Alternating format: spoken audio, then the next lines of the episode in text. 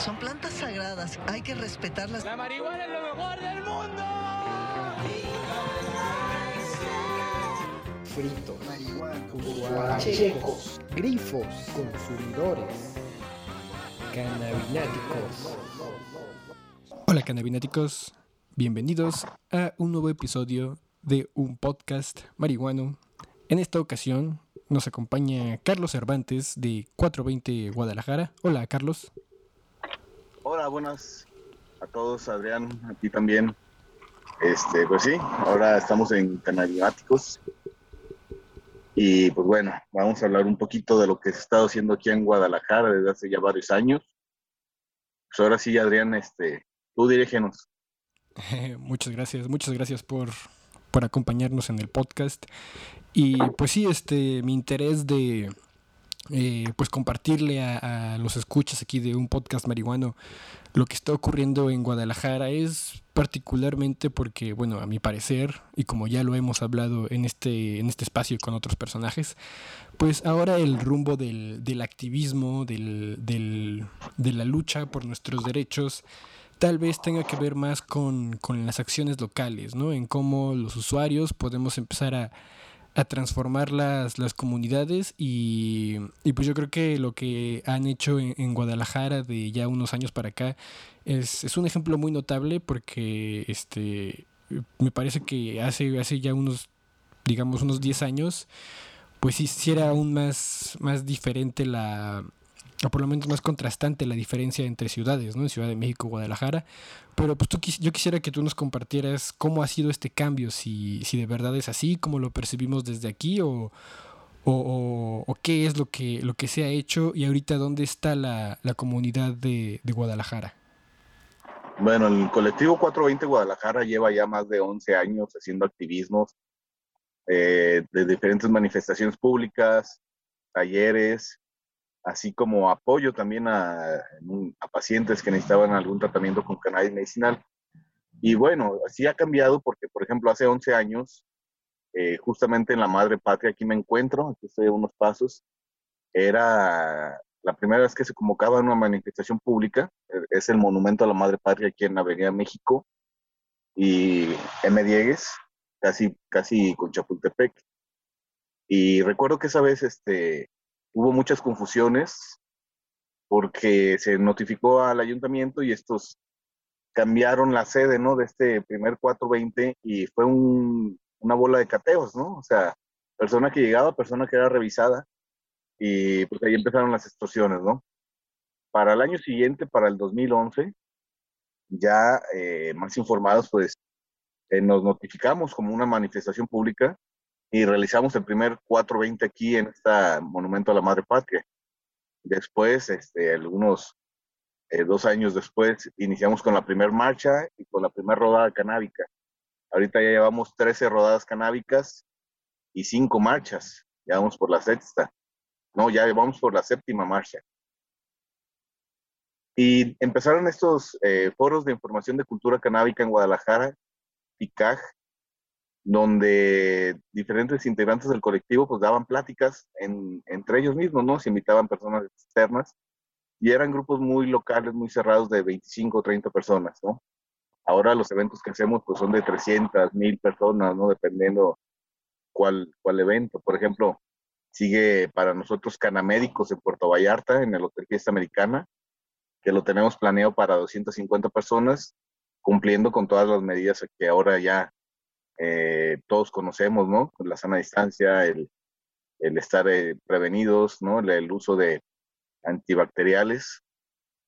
Y pues sí, se ha cambiado mucho. Este, Guadalajara es privilegiada, ¿eh?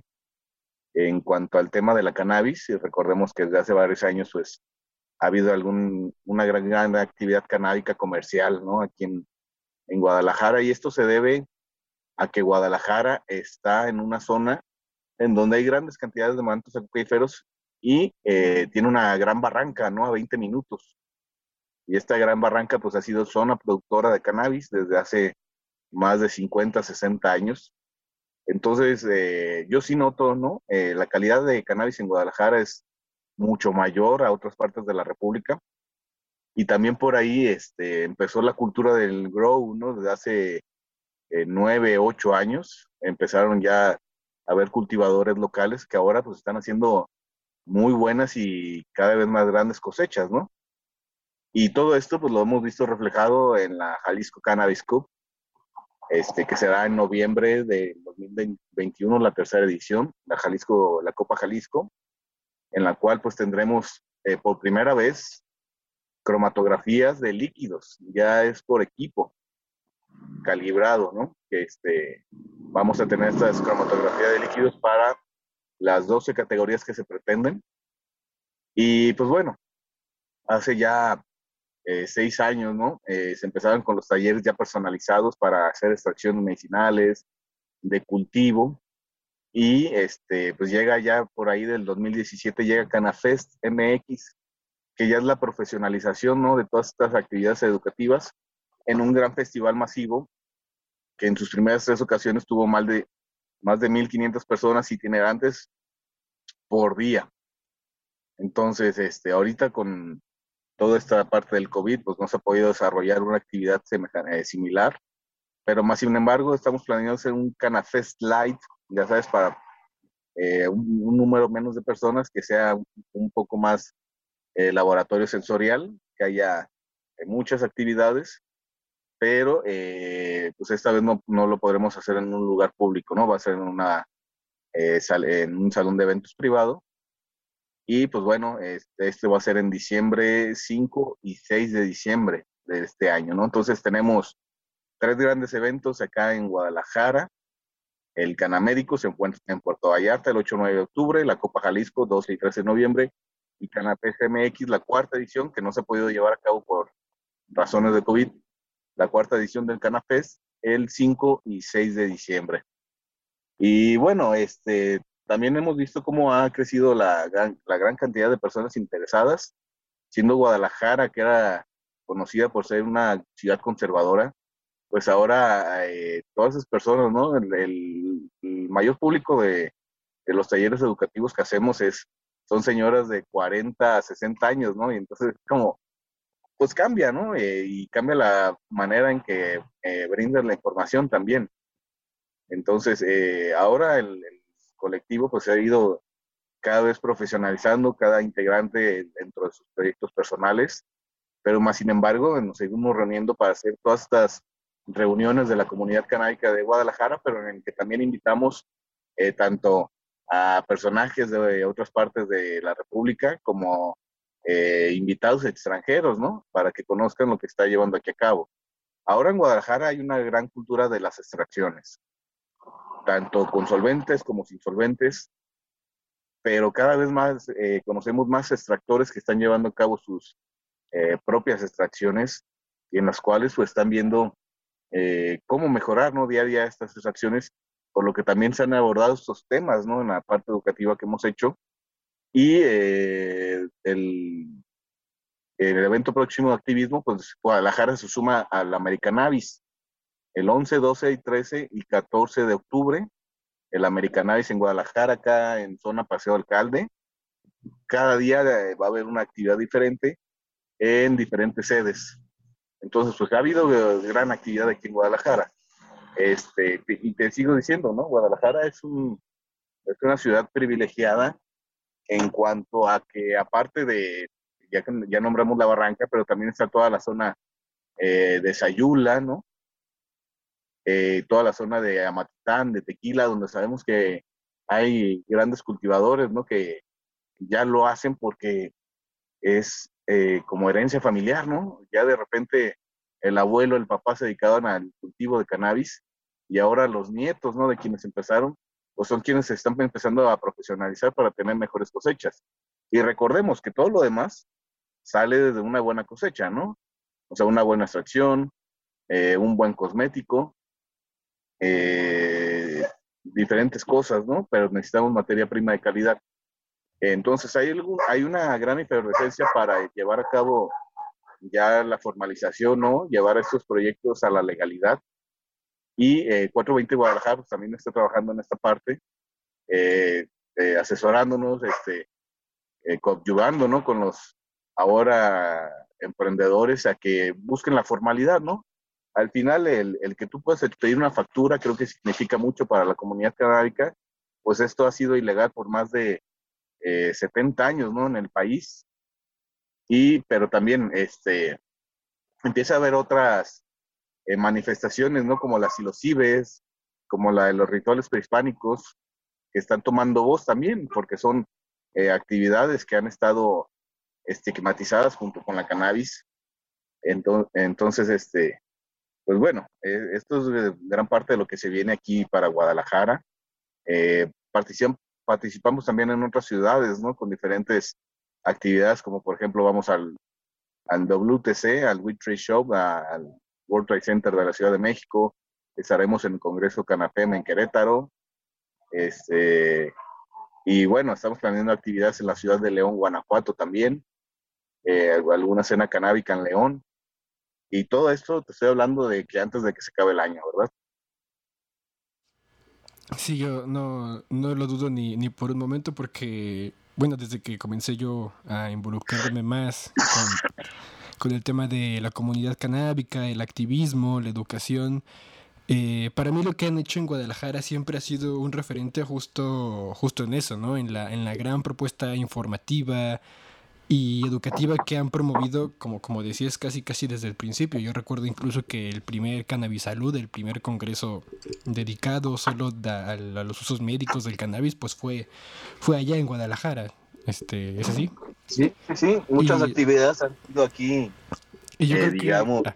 lanzadas, ¿no? Como primicias en Guadalajara, y no tanto por buscarlas, sino porque se han dado las condiciones, ¿no? Tanto de eh, apoyo de gobierno, ¿no? Este, que hemos tenido durante varias administraciones en las cuales pues respetan nuestros derechos. Ha habido esa parte que ha sido muy amigable la autoridad, ¿no? Aquí no, no como en otros lados. Eh, digo, después de esa experiencia de hace 11 años, eh, todo se vino más soft, más light. Ha habido mucha aceptación, ¿no? De, de, de la educación canábica. Y pues ahora que ya se está buscando una formalidad, pues cada vez más personas que ni siquiera han usado la cannabis, ¿no? Vía inhalada, pero sí la han usado en pomadas, en gotas.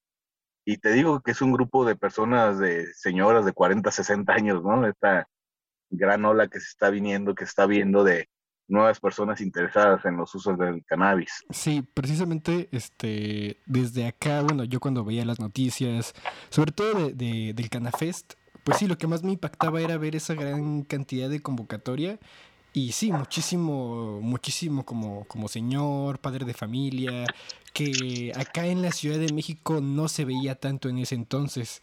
Y yo quiero saber desde tu perspectiva, ¿cuál es, cuál crees que haya sido como, como lo que, lo que desde allá más le jalaba a esa, a esa gente que que digamos no es el usuario convencional, pero, pero que allá fue como la chispa que yo creo que a mi parecer ha hecho que las cosas funcionen, funcionen tan fluidamente por allá. Pero pues, quisiera saber tú, tú cómo, lo, cómo lo viviste. Sí, eh, fue después del caso de Grecia Elizalde, ¿no? De esta niña de Monterrey. Eh, varios papás empezaron a organizar, ¿no? Para conocer qué es lo que estaba ayudando a esta niña, ¿no? Con patologías similares en sus hijos.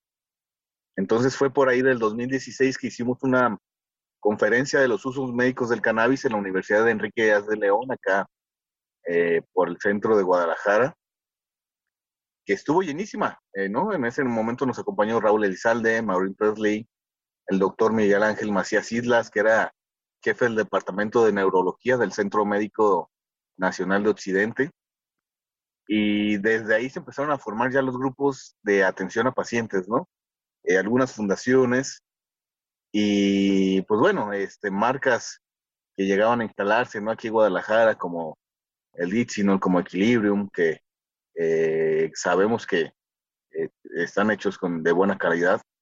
Y creo que es esa parte, ¿no? El, el, que se empezaron a organizar los, los padres de familia para conocer más, ¿no? De cómo poder apoyar, ayudar a sus hijos que tenían este, patologías eh, refractarias, ¿no? O sea, de difícil tratamiento, de difícil control. Eh, y esto estoy hablando del 2016 para acá. Sí, este, ya, ya sospechaba yo que, que el uso médico siempre, es uno de los ganchos más importantes y yo creo que Guadalajara lo ha expresado bien. Y también hay, hay, hay, otra parte que es este, pues podríamos pensar casi otra cara de la moneda, me refiero a, a, los extractos, porque pues por lo generalmente son más pensados, yo creo, como para, para el usuario lúdico, el usuario recreativo, pero pero bueno, este, el uso de cannabis en, en, general es más complejo, pero, pero pues sí, efectivamente también Guadalajara se ha hecho de una, de una fama y un nombre muy importante eh, en cuanto a los extractos. Y pues yo quisiera saber cuál crees que es tu... tu ¿Cuál crees que es la, la, la, la posición particular o el, el, lugar particular que va a ocupar el sector de, de, extracción de cannabis ahora, ahora en la industria, en esta industria que ya se está gestando ahora en un, en un digamos, ambiente todavía no regulado, pero ya hacia la regulación? Pues cuál va a ser este, este papel que va a jugar, como te decía, este, este sector, la extracción particularmente, y pues la oportunidad que esto es para Guadalajara, que, que decíamos ya, ya destacado en esta área. Hay algo. O sea, ha sido una, una zona privilegiada por el comercio marítimo. Está aquí cerca del puerto de Lázaro Cárdenas, el, el puerto de Colima, ¿no? Entonces ha llegado mucho equipo de extracción, muy de innovación, que igual, pues no están digamos que dentro de la industria formal, pero están trabajando, ¿no? Y cada vez personas, conocemos más personas con equipos profesionales de extracción y que estas mismas personas, pues la experiencia es lo que lleva a profesionalizarlos, ¿no? Entonces, como te comentaba, al tener eh, grandes zonas de cultivo, ¿no? De histórico aquí en el estado de Jalisco, pues ahora es más fácil hacer llegar un, una pequeña cantidad de extracto que una gran cantidad de flor de cannabis, ¿verdad? Para cualquier parte de la República. Y aunado a esto, este, las compañías de envío, ¿no? Que este, dependiendo tu récord de eh, trabajando con ellos, pues son las facilidades que te brindan. Y pues bueno, creo que aquí hay mucha cannabis para procesar para los diferentes tipos de extracciones, destilados, ¿no? Ya sea para uso lúdico, medicinal, y pues mucho capital científico. Aquí en Guadalajara pues tenemos un laboratorio de desarrollo farmacéutico en la Universidad de Guadalajara que está volteando a ver, a, ver ¿no? toda esta parte de la terapéutica de la farmacología canábica y pues la gran aceptación, ¿no? Que hasta hemos estado invitados, ¿no? Como Canafes MX, como Colectivo 420 Guadalajara, al máximo recinto de la Universidad de Guadalajara, que es el Paraninfo frente a la Rectoría, que todas las discusiones que suceden ahí, pues se les se hace un informe al rector de conocimiento de lo que fue discutido. Entonces, pues sí ha sido eh, un gran trabajo, pero mucha sinergia, ¿eh? este, mucho apoyo es lo que se ha visto durante todos estos años aquí en Guadalajara. Y ahora que mencionas eh, algo que me parece muy importante a mí, la pues la, la, experiencia, como dijiste, la profesionalización viene de, de, la experiencia de hacer las cosas. Yo quisiera saber eh, cómo tiene contemplado la gente que está allá ahorita haciendo las cosas, los extractores, los cultivadores, la gente que, que digamos se dedica a, acercar estos productos a la gente, a decirle como los pormenores, cómo usarlo. Todas estas personas que están ya caminando hacia la profesionalización, eh, ¿cómo tienen contemplado eh, el eventual o el, el, el ya acercamiento de grandes capitales que puedan interesarse? Eh, porque pues a mí, a mí, bueno, me parece muy un poco un poco irreal pensar que una compañía pueda así como llegar e instalarse en un país y que de alguna manera no necesite tomar en cuenta de la gente que ya ha hecho las cosas en ese país y, y, pues sí, me imagino que aunque traigas todo tu equipo y a tus técnicos de California... Perdón, perdón, ¿puedo repetirlo? Sí, todas estas compañías pues llegan ya con sus know-hows, con sus manuales y pues tienen una forma de trabajar, ¿no? En la cual pues no se está aceptando mucho al, a, la persona que ha trabajado con la planta aquí. Creo que sí es un punto muy relevante, pues llegan los grandes capitales y solo ponen a hacer las pequeñas tareas, ¿no? creo que aquí es más bien cómo se puede apoyar a, todas estas personas que ya tienen proyectos informales, ¿no? A, llevarlos a la formalización, porque sí es muy difícil competir eh, con empresas, con grandes capitales, y más cuando estos ya tienen sus formas muy cerradas de trabajar. Sí, y bueno, lo pregunto eh, en esta ocasión particularmente porque me parece que esa es una de las preocupaciones más importantes, eh, sobre todo en las zonas del país que propiamente se dedican a, la producción del cannabis, ¿no? Como lo es este Guadalajara, Ciudad de México. Mucho se habla de, cultivo regenerativo. Sí, sí. Sí. Mucho se habla de cultivo regenerativo y toda esta parte, pero en realidad lo que está aperturado ahorita solo permite la importación y la comercialización, no le están dando mucha oportunidad a, a los productores locales, ¿no? A participar. Entonces, pues debe de haber formas, debe de haber vías y todo esto es, este, pues picando piedra, ¿no? Eh, señalándole, señalándole a la autoridad dónde están todos esos procedimientos normativos imperfectas y qué es lo que les falta para que puedan seguir caminando. Pero como hemos visto, pues no hay mucha voluntad política, ¿no? De esta, de este cuatrote que tenemos en el gobierno federal.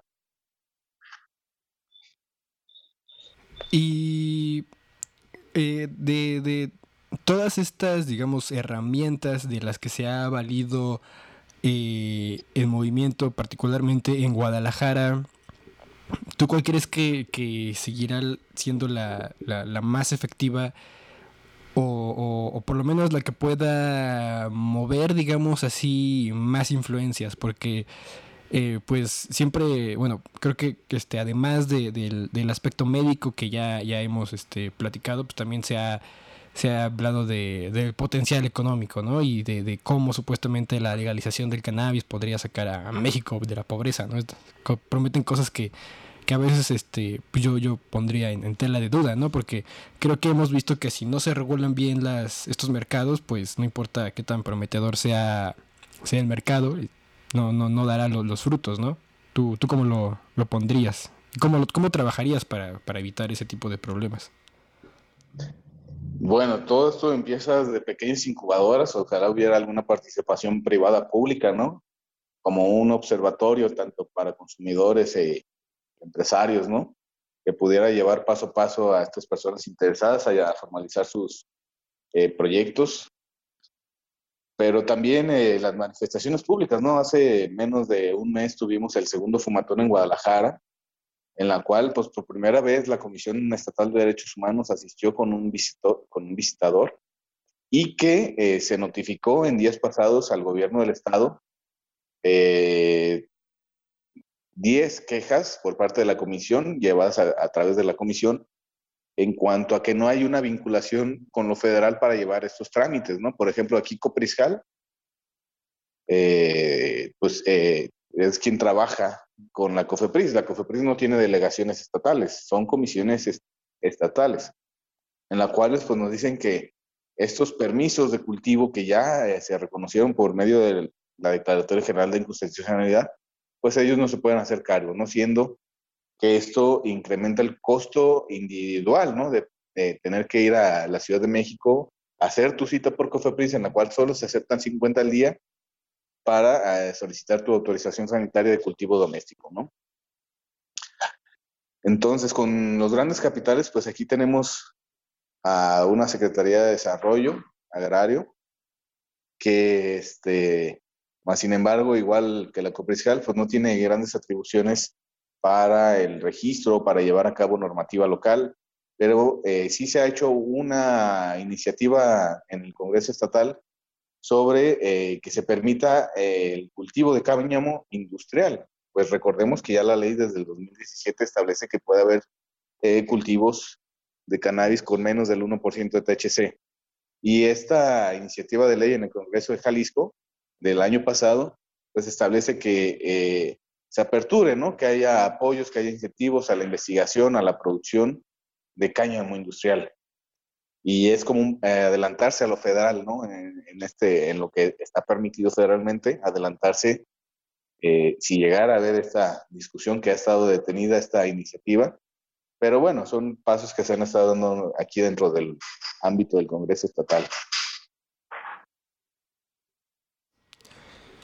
yo, yo estoy muy, muy contento de que nos compartas eso porque a veces me parece, o bueno, yo desde acá en la Ciudad de México, donde la, la, manifestación luego se lleva, digamos, de manera más inmediata, más, más presente ante los, los poderes este, como tal federales, pues siento que tenemos muy a, muy a la mano esta, esta, digamos, capacidad de protesta y, y capacidad de, sí, pues de, algún tipo de acción ante, ante el gobierno federal y, pues me temía que la gente, digamos, más dispersa en el país a veces no se sienta tan parte de esto, pero, pero yo creo que ahorita has puesto un, ejemplo muy, muy, muy bueno de cómo de cómo sí puede haber algún tipo de, de, presión, de, de, vinculación con, con estas esferas, incluso del gobierno que pueden llegar a niveles muy altos, pues este a lo largo de, de, los estados, ¿no? Yo creo que sin duda alguna se diluye,